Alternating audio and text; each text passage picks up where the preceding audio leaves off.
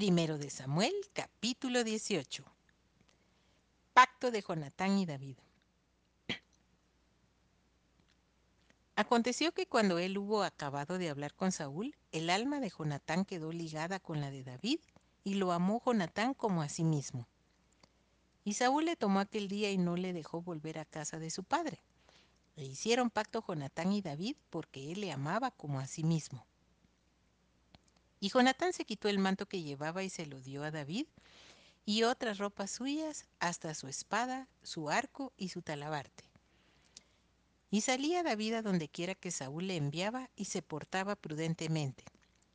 Y lo puso Saúl sobre gente de guerra y era acepto a los ojos de todo el pueblo y a los ojos de los siervos de Saúl. Saúl tiene celos de David. Aconteció que cuando volvían ellos cuando David volvió de matar al filisteo, salieron las mujeres de todas las ciudades de Israel cantando y danzando para recibir al rey Saúl, con panderos, con cánticos de alegría y con instrumentos de música. Y cantaban las mujeres que danzaban y decían, Saúl hirió a sus miles y David a sus diez miles. Y se enojó Saúl en gran manera y le desagradó este dicho y dijo, a David dieron diez miles y a mí miles. No le falta más que el reino. Y desde aquel día Saúl no miró con buenos ojos a David. Aconteció al otro día que un espíritu malo de parte de Dios tomó a Saúl y él desvariaba en medio de la casa. David tocaba con su mano como los otros días y tenía Saúl la lanza en la mano.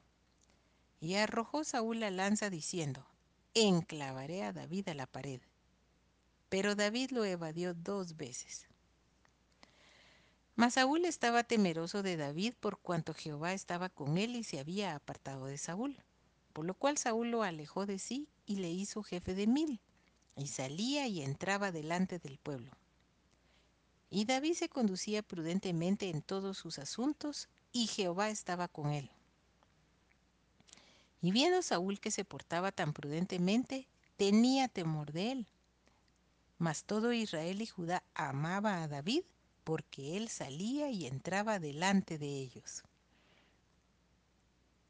Entonces dijo Saúl a David, He aquí yo te daré Merab, mi hija mayor, por mujer, con tal que me seas hombre valiente y pelees las batallas de Jehová. Mas Saúl decía, no será mi mano contra él, sino que será contra él la mano de los filisteos. Pero David respondió a Saúl, ¿quién soy yo, o qué es mi vida, o la familia de mi padre en Israel para que yo sea yerno del rey?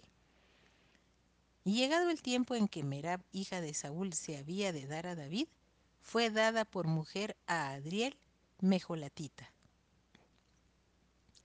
Pero Mical, la otra hija de Saúl, amaba a David. Y fue dicho a Saúl, y le pareció bien a sus ojos.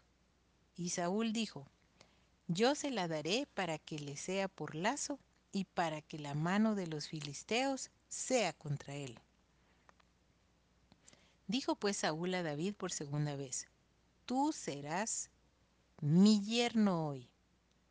Y mandó Saúl a sus siervos, hablad en secreto a David diciéndole, He aquí el rey te ama, y todos sus siervos te quieren bien.